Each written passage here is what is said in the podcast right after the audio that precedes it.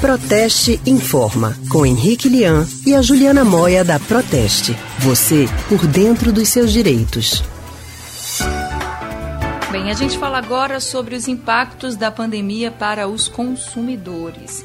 E quem vai trazer algumas orientações para a gente é a especialista em relações institucionais da Proteste, a Juliana Moia. Juliana, muito boa tarde para você. Boa tarde, Anne Leandro. Boa tarde a todos os ouvintes que estão conosco. Juliana, boa tarde para você. Seja bem-vinda mais uma vez. A gente tem acompanhado as consequências da pandemia na vida financeira dos consumidores. E aí a Proteste fez uma pesquisa recentemente, né, para mostrar a dimensão dessas consequências que, que essa pesquisa revelou?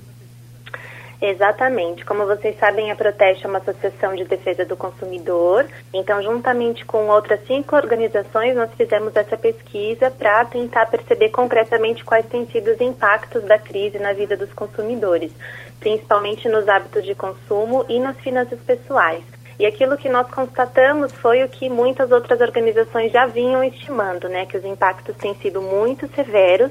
Um dado concreto que eu passo para vocês é que quase 90% dos nossos entrevistados aqui no Brasil declararam que já tiveram algum tipo de perda financeira desde o início dessa pandemia.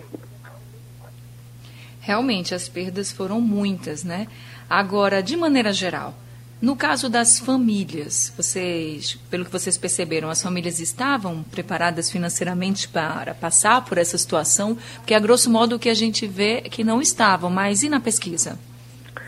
É verdade, Anne. De acordo com a nossa pesquisa, né, o universo dos entrevistados revelou que dentre essas pessoas que já perderam ah, algum, algum valor, né, algum investimento ou dinheiro que tinham para passar por essa situação, mais de 50% também tiveram um impacto no trabalho. Então, são pessoas que tiveram que recorrer ao dinheiro que elas tinham guardado para darem conta das despesas mais básicas do dia a dia. A maioria dos nossos entrevistados tinha pelo menos um pouco de dinheiro guardado, mas a pesquisa revelou que os brasileiros não pensam muito nesse tipo de situação e que, mesmo os que tinham dinheiro guardado, não tinham dinheiro suficiente para enfrentar uma situação tão severa quanto essa que está acontecendo agora. E aí, Juliana, o que, que vocês analisaram sobre as possibilidades para o futuro dessas pessoas? Nesse momento, o futuro é muito incerto, né? A gente não tem previsão de quando essa crise vai acabar, de quando a economia vai voltar a rodar normalmente, muito menos de quando os empregos vão voltar a ter uma alta novamente, né?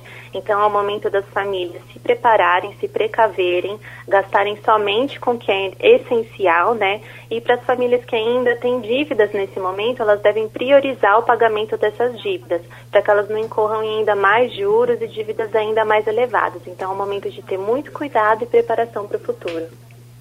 Joia, Juliana. É verdade, a gente tem que tomar muito cuidado.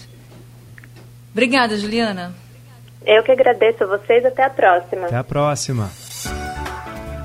A gente acabou de conversar com a especialista em relações institucionais da Proteste, Juliana Moia, e fica a dica, né, gente? Só gastar com o que for essencial.